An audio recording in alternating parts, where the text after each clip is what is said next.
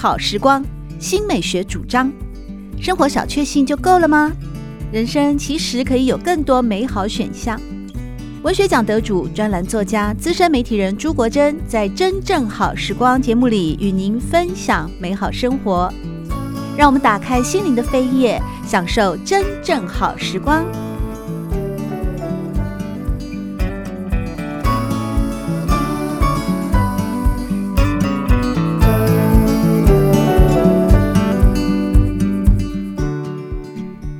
友们好，在今天真正好时光的节目里面呢，邀请到的是《旅途杂志》副总编辑吴心怡，来和大家分享的是在五月号的专题《老轨道慢时光：世界传奇铁路》啊，在这集的专题里面有选出了世界。浪漫铁道的前十名，邀请了专家特别选出来的。那我们现在就来看一看啊，在这个世界十大呢，真的是各具特色的这些铁路，包括像第一条世界遗产的奥地利萨马林铁道，亚洲的第一遗产印度大吉岭的喜马拉雅铁道，还有呢，呃，非常长的九千两百公里的西伯利亚铁道等等哦，呃，那些铁道都各具。特色，同时呢，也传承了一个世纪以前的，也表达了一个世纪以前的关于铁道工法，或者是说铁道这种科技的呃新科科技的产品，在当时啊交通运输的一个新的发明，取代了人力或马匹啊，或者是说轮船等等的。那它如何跟一个大自然的环境结合？而现在呢，我们继续呢，再和大家分享的就是，除了那些哦梦幻的铁道之旅之外，其实还有是。很热门的经典路线呢？那在这些热门经典路线当中呢，哎，心仪，你要从哪里开始和大家介绍起呢？我们这次精选的热门经典路线哦，其实有几个筛选的原则哦。那包括呢，一个是距离台湾可能地缘关系比较接近的，那就可能就包括中国大陆还有日本。那还有呢，呃，可能是以观光铁道，就是最早开始发展也盛名最久的这个瑞士的观光列车。那其实这些呃筛选标准之外呢，最重要的是它要有一个世界之最。就它要一个是呃景色最美，或者是坡度最陡，那长度最长，时速最快等等的，就是我们会在全球范围的上千条铁路里面，其实要去找这种，然后他们是又有知名度，那又属于已经是适合去观光的这种经典当中的经典列车。对，在这经典当中的经典，你知道吗？其实最让我诧异的是那个青藏铁路，哎，因为这条铁路它是两千零六年，也就是说大概是十五年前才通车的啊，七月一号。那它是当今世界最高，因为它平均哦，全长近两千公里的这条铁道路线呢，几乎全数都位在海拔三千公尺以上，哎，还有一半是位于比玉山还高的四千到五千公尺以上。这个坐下来，我会不会一路从头晕到尾？我就觉得我这高山症会不会在这里面？突然觉得，虽然很多人都说它沿途的风景非常非常的美，但感觉这个可能要那个体力很强健的人哦。才比较适合从事的旅行嘛？对，青藏铁道真的是一条非常传奇的铁道。其实它即使是放在我们前面的这种世界传奇梦幻铁道去讲，也毫不逊色哦。那为什么这次把它往后稍微放了放呢？一个是因为，嗯、呃，以前呢，旅读已经针对青藏铁路做过好多篇幅的介绍了。那再来一个原因是因为呢，青藏铁路它也。完全可以放在世界之最这个区这个呃版面里面，嗯，因为它不只是沿途经过的平均海拔最高，然后还有它的建筑工艺也是近代以来，就我们前面讲的登山铁道那是十八世纪最强的，但是近代。铁道建造工艺最强的就是这条青藏铁路，因为它必须要克服的问题是，它要在人迹罕至的青藏高原这种呃终年无数个月都冰封起来的冻土上面，它要去盖这种轨道。那我们就会觉得，哎，怎么有办法？你怎么有办法在一个就是呃地表的那个起伏是不定的一个地方盖铁轨呢？就是当它结冻的时候，呃。还有当它融化的时候，这个轨道不就会移动吗？那他们当时其实真的是想方设法的，就是用隧道啊，用各种方式去克服了这个冻土的难关。所以，呃，它算是一个工程技术上面一个很重大的突破。那也因为它的海拔真的太高，那所以呢，就是基本上是它的平均海拔是超过三千，所以其实它是，嗯、几乎是就是你在台湾的这种呃百越上面穿行的感觉。对，那它也是全球就是少数的铁道里面，它是有供应氧气的。就是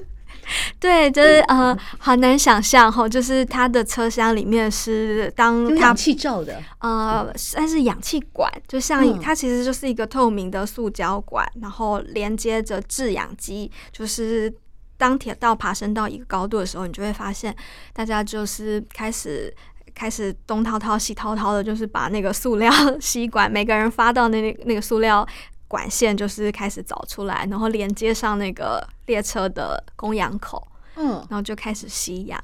所以这个列车是从你从新青海西宁出发的，西宁的海拔不高，嗯，那。在西宁出发的时候，大家一路上谈笑风生啊，然后这种豪情壮志啊，准备要进藏了，直到你缺氧为止。对，然后慢慢的随着那个海拔的爬升，就开始越来越沉默，越来越沉默，然后最后啊，你回头一看，发现整个车厢的人就像那种移动式的病房一样，嗯、就所有人移动式的加护病房嘛。对对对，所有人就啊沉默不语了，然后也没有心情拍照。就接着那个供养的管线，那即使是这样，即使是这样，这条路线还是很多人也是列为一生必去的，就因为它沿途经过的风光是是从青海的青海湖，然后经过可可西里无人区，那再进藏，最后抵达拉萨，就是这也是一条非常的呃融合了异域的风光，然后。绝美的自然景色，然后还有很浓厚的宗教色彩，嗯，就是应该也是很多人就是呃会非常的需要，比如说他在一场人生的壮游的时候，他会选择的一个路线了。对，因为它同时也是离天最近的铁路吧，这一路上可能都在哈利路亚啊，然后你就驰骋在云端之上，也确实哦，如果说可以克服到克服那些体能上的哦一些障碍，当然我我认为像这样的旅行。确实很值得一去，不过也要顾虑到说每个人的体能的状况啊。如果说这一切都是呃在很安全的情况之下的话，也确实这个海拔最高的青藏铁路啊。那沿途的风光，尤其是它呢，会经过长江、黄河、澜沧江三江之源哦，这样的美丽的景色呢，人生如果说可以在这边有留下一段足迹，也也这一辈子大概后半辈子也都很值得这样拿出来传颂传唱了。那说到全球最快的铁路啊，呃，也是在中国大陆，那是上海的浦东磁浮列车。它是世界上目前唯一运营，就是有在呃做商业用途的啊，可以可以可以卖票的这个意思吗？的高速磁浮列车路线，也是金氏世界纪录认证为现今世界上最快的陆上交通工具。这比当年。唐朝的汗血宝马哦，那时候一天之内要把荔枝从南方送给唐太宗、送给杨贵妃吃的，这还要厉害都要报几万倍了。它的时速是可以到达一小时四百三十公里啊！哇，真的有这么快的一个交通工具吗？那我们心怡副总编辑，你曾经为了采访去搭过吗？对，这个磁浮列车，呃，基本上还是从那个上海的浦东国际机场，就是、嗯、呃连接地铁站。的一条路线，然后它其实不长，它是我们这次介绍的十条列车里面最短的，它只有三十点五公里，然后再加上它的时速是全世界最快，所以呢，其实它的三十公里就是只需要七分二十秒，就是当你上车，就是呃过了安检，然后到了月台。上车之后，其实可能还没有坐稳就到站了。对啊，七分钟很快耶，非常快。那它也是目前至今就是全世界唯一一条在商业运作的磁浮列车。然后其他的磁浮列车都是可能，比如说在呃学术研究，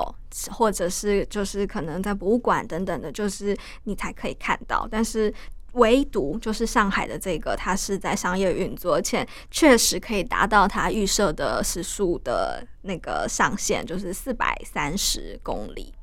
那这个是什么一个概念？就是其实我们比较熟悉的这个西部纵贯的高铁啊，台湾的高铁，它的那个嗯、平常设计的线路是三百三百公里时速。那它最快最快就是它的那个整个沿线的建造的上限，这个。轨道的上限其实是可以承受到三百五十公里，可是基本上不会跑到那个时速，嗯，基本上就是在两百三十到三百公里。那你去对比一下，这个普通的磁浮列车它是四百三十，所以呃，真的是，假如呃，再加上一个是它其实它的呃，因为。那个路线不长，所以它的票价也不贵。然后其实有机会到上海出差，就是将来到上海去考察啊，或者是旅行的话，就是都很推荐大家，就是选择就是从机场到市区就用这一段交通来取代。嗯，他你几乎一上车，他咻一下就过了吗？什么东西都看不清楚吧？你、就是、看得清楚吗？你？会发现大家上车的时候都兴致勃勃的，就是想要 看那个车窗外的风景，可是是没有风景的，就是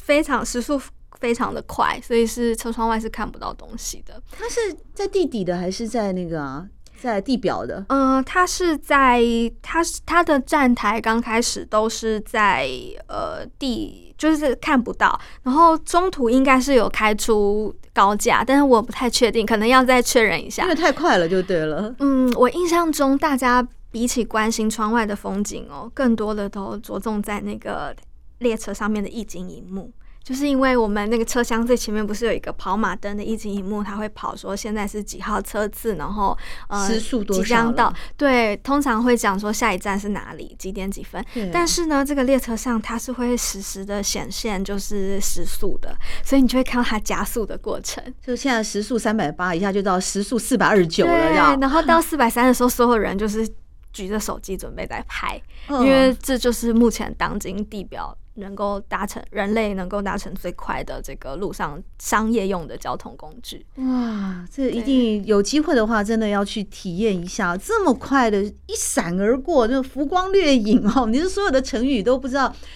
该用哪一个来形容那短短的七分钟，然后把你从浦东机场再到上海的市区啊，一眨眼就过去了。但是说到一个铁道的历史或者是的文化，我觉得日本一定要提一下哦，因为日本呢，目前据说啦，据我的了解，就是它就是跟德国，当然现在中国大陆很可能也做到了，就是几乎就是准点。百分之百准点，千分之千准点的一个火车的那个运输图，尤其是小时候我们大家都呃迷过那个新干线的一个卡通造型哦，那新干线的铅笔盒啊，新干线的图案呐、那这个新干线它是在这次也被列入了五大热门经典路线，因为它是日本年代最早的铁路吗？对，它是呃呃，它算是属于是年代全世界年代最早的一条高铁。嗯、就我们刚才讲的上海那条是属于磁浮列车，全世界唯一一条。但是呢，呃，说到这个高铁哦，就虽然现在全世界营那个运营里程最长的高铁，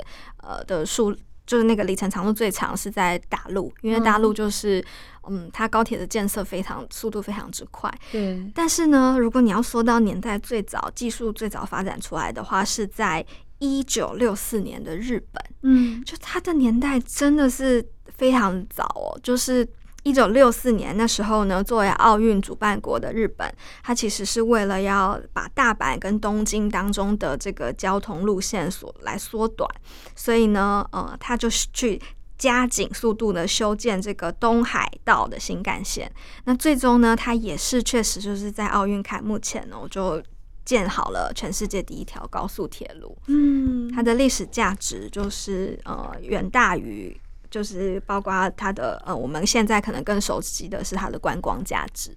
对呀、新干线我小时候就听过了，就是因为那时候我们在台湾哦，其实呃，像北回铁路啊，我记得是在我小学六年级，我十二岁那年的时候开通的。所以在十二岁以前啊，要去花莲都要搭那个金马号走那个苏花公路。那火车当然开通了以后，它也增加了两地往返的便利性哦。可是我当我在台湾搭着北回线，那时候是国光号，还有国光小姐哦 来送餐的时候呢，呃，送水啊什么的时候，日本就已经。就是听从日本回来的长辈说，他们那个时候就在搭乘新干线了嘛啊，然后新干线的卡通啊、造型啊什么的出现啊，便当文化等等啊。那说到台湾，其实台湾铁道也有台湾铁道的迷人之处啊，我认为啊，尤其是呃台湾的铁道呢，呃，它当然是说最早还是从西部开始开发啊，不过现在呢，随着呃整个的呃现在的泰鲁格号啦，哦，那个叫。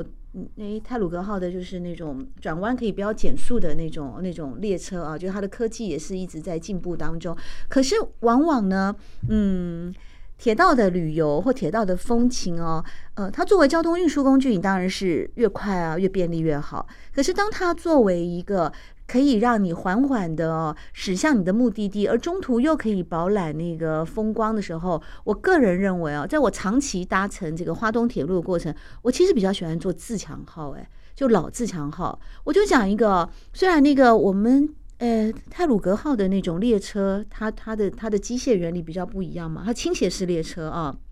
那它速度比较快，可是它因为它的倾斜式列车的造型，所以它其实晃动会比较大。那可能也是因为这样吧，可能也是它的车厢的设计。我老实说，我每次坐泰鲁格号，我几乎不太容易睡着。可是自强号哦，一躺上去哦，然后就，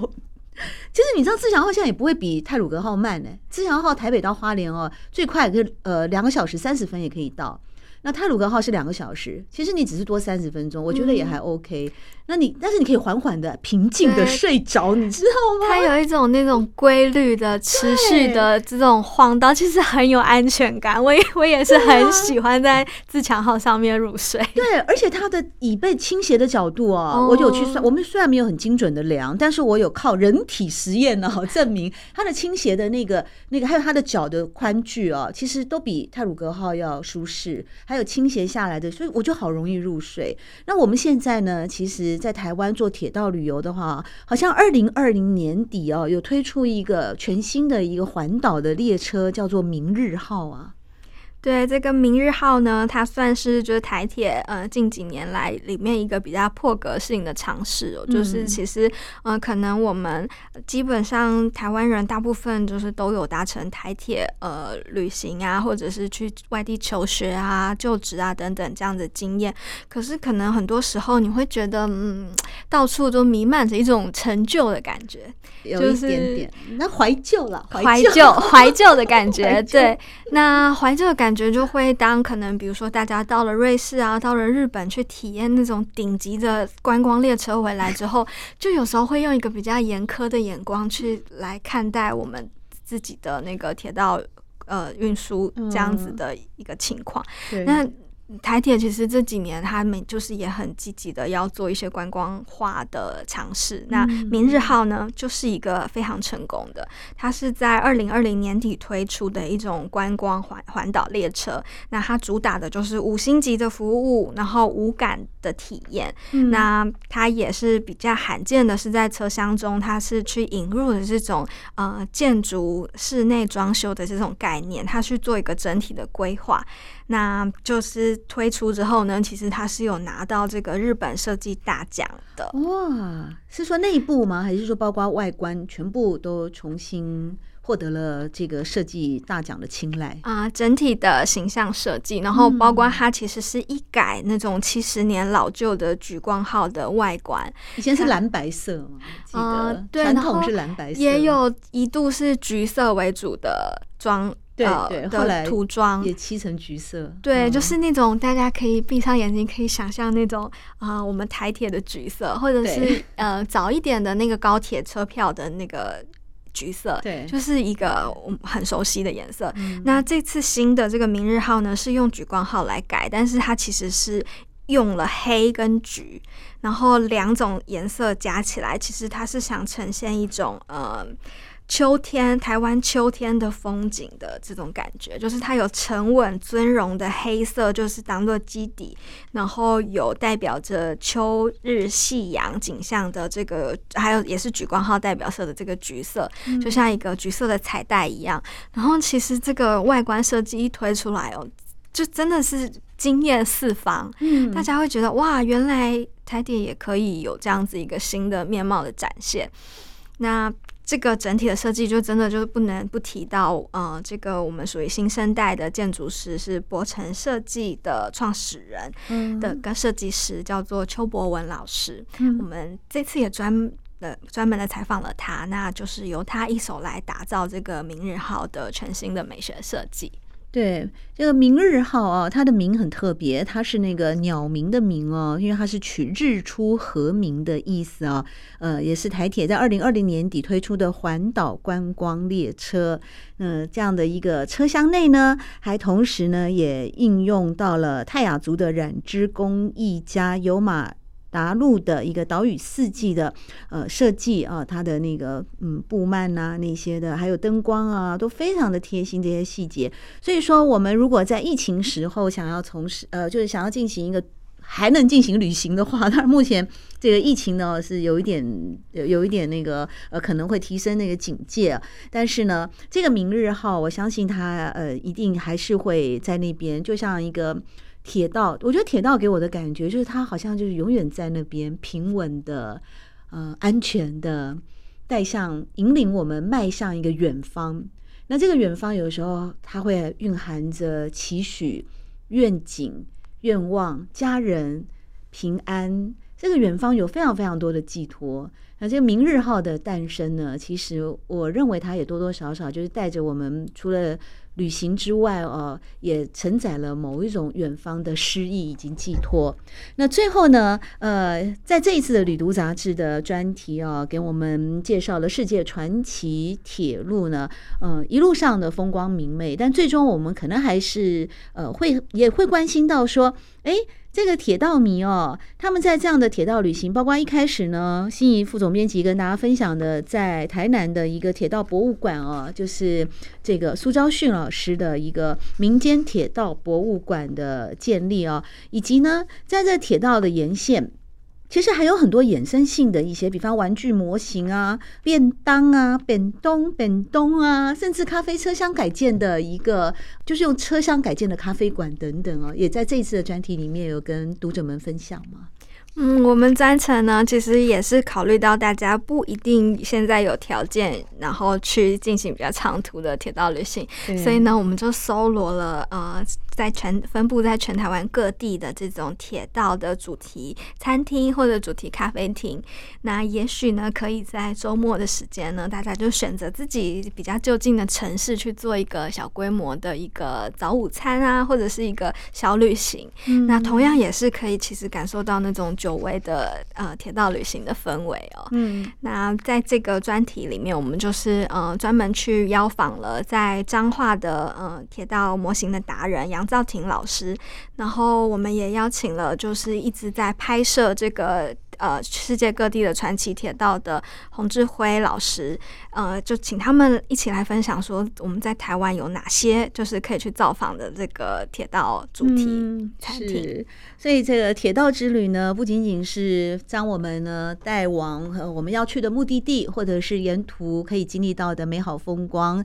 其实随着铁道这样的一个概念所衍生出来的，包括像铁道迷啦，包括像民间的铁道博物馆啦，甚至铁道桌历呀，哦，有铁道迷啊，那对夫妻档呢，为大家所设计的啊，这种种的资讯呢，种种的跟铁道、铁路呢有关的一些讯息，其实也都是。再再的丰富了我们的生活，特别是能够透过旅读杂志看到一帧又一帧的美丽的照片哦，简直就可以让我们此时此刻也神游了这世界上哦 非常美好的地地或者是一个旅游景点。再次的感谢旅读杂志副总编辑吴心怡今天在真正好时光带来的分享，谢谢心怡。喜欢朱国珍制作主持的真正好时光，